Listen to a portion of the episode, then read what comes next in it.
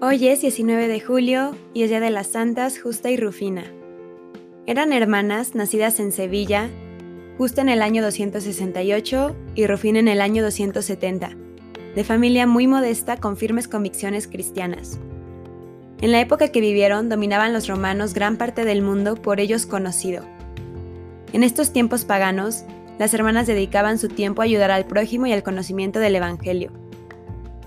Era costumbre celebrar una vez al año una fiesta pagana en honor a Venus y en el que se conmemoraba el fallecimiento del admirado Adonis. Según la tradición cristiana, se recorrían las calles de la ciudad con la figura cargada en hombros, molestando gravemente al público y exigiendo inmensas limosnas para la fiesta.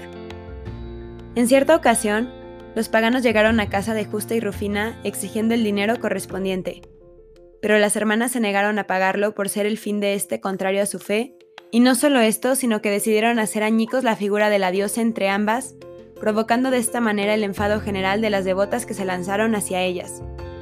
El prefecto de Sevilla, Diogeniano, mandó encarcelarlas, animándolas a abandonar sus creencias cristianas si no querían ser víctimas del martirio. Las santas se negaron a pesar de las amenazas. Sufrieron el tormento del potro para a continuación ser torturadas con garfios de hierro, Diogeniano esperaba que el trato que se les daba sería suficiente para que renunciaran a su fe, pero ellas aguantaron todo. Viendo que no surtió efecto el castigo, las encerró en una tenebrosa cárcel donde sufrirían las penas del hambre y la sed. Estoicamente sobrevivieron a su condena, por lo que fueron castigadas de nuevo. Esta vez debían caminar descalzas hasta llegar a Sierra Morena.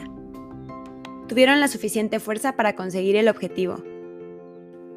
Viendo que nada las vencía, mandó encarcelarlas hasta morir. La primera en fallecer fue Santa Justa. Su cuerpo lo tiraron a un pozo, recuperado poco tiempo después por el obispo Sabino. Una vez que hubo acabado con la vida de Justa, Diogeniano creyó que Rufina sucumbiría a sus deseos con más facilidad, pero no lo consiguió, y decidió acabar con su vida de la forma más lúgubre en aquellos tiempos. La llevó al anfiteatro y la dejó a expensas de un león para que la destrozase. La bestia se acercó y lo que más hizo fue mover la cola y lamer sus vestiduras como haría un animal de compañía. El prefecto no aguantó más, la mandó degollar y quemar su cuerpo. Nuevamente tras este hecho, el obispo Sabino recogió los restos y le enterró junto a su hermana en el año 287. Por tan cristiana acción fueron canonizadas. Las santas Justa y Rufina son especialmente veneradas en Sevilla.